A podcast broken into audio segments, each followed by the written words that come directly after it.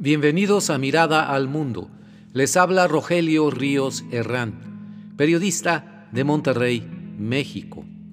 Mi colaboración de hoy la he titulado Ildefonso Guajardo levanta la mano al 2024.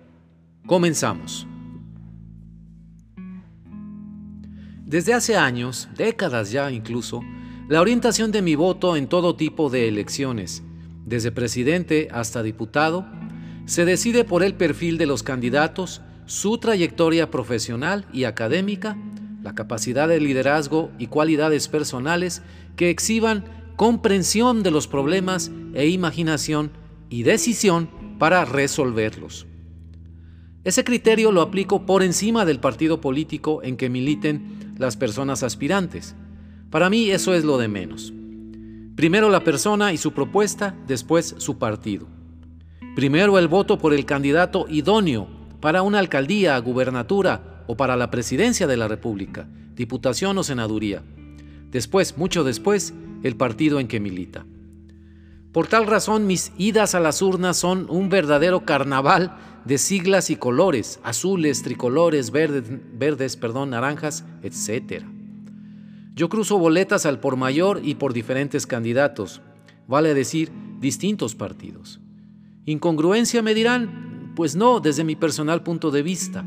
Más bien, yo emito mi preferencia por la capacidad de una persona para gobernar independientemente de su afiliación política. Disminuyo al mínimo la militancia partidista, aumento al máximo el liderazgo y capacidad de una persona. Digo todo esto y me disculpo por esta extensa introducción, porque me dio gusto saber el 10 de febrero que el nuevo leonés Ildefonso Guajardo ha decidido buscar la candidatura presidencial para la elección del 2024 en México, después de meses de deliberaciones y vacilación de su parte. No me extenderé sobre su preparación como economista, su larga trayectoria en el servicio público y experiencia legislativa como diputado federal. Eso es de sobra conocido.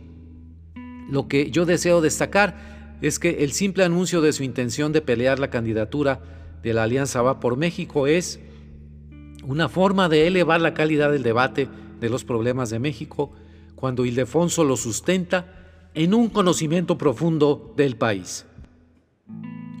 Perfiles como el suyo merecen la ponderación de la opinión pública, no su descalificación fulminante por el sentido de tal o cual voto, por ejemplo sobre la militarización como le reclaman muchos tuiteros en su cuenta en las redes sociales, que en la brega del Congreso emite un diputado este tipo de votos. En vista de la guerra de propaganda política, ataques, insultos y bajezas que se aproxima en el terreno electoral hasta el 2024, el antídoto al populismo y sus candidatos irracionales e ineptos es lo opuesto. Candidatos bien preparados, conocedores y sabedores de la administración pública, y los avatares de lo que algunos llaman hoy la política real, esa de los trancazos en la calle, las negociaciones inconfesables y otras cosas más, pero que por encima de eso han mantenido su preparación y experiencia como un estandarte. No, no quiero más mesías populistas ni seguidores incondicionales, 90% lealtad, 10% preparación, dice la fórmula presidencial. No quiero más candidatos opositores que parecen un espejo de los oficialistas y que como muchos toreros no supieron retirarse a tiempo. Lo que como ciudadanos aspiro a tener cuando llegue a la urna a votar es una oferta de muy buenos candidatos en la boleta electoral. No quiero decidir por el menos peor, como dice la gente, sino tronarme los dedos ante la dificultad de elegir entre puros buenos candidatos, gente preparada, y que sea capaz de poner el interés público por encima de intereses personales, intereses de partido o de grupos en el poder. En una palabra, estimados amigos, quiero elegir entre candidatos que no vayan a sustituir una mafia por otra una vez que lleguen al poder. Aquí entra la candidatura de Ildefonso Guajardo, en mi radar, como otras más de gente preparada para gobernar que espero se lance al ruedo de la política real a ensuciarse los zapatos, como se dice, y que lo haga por México.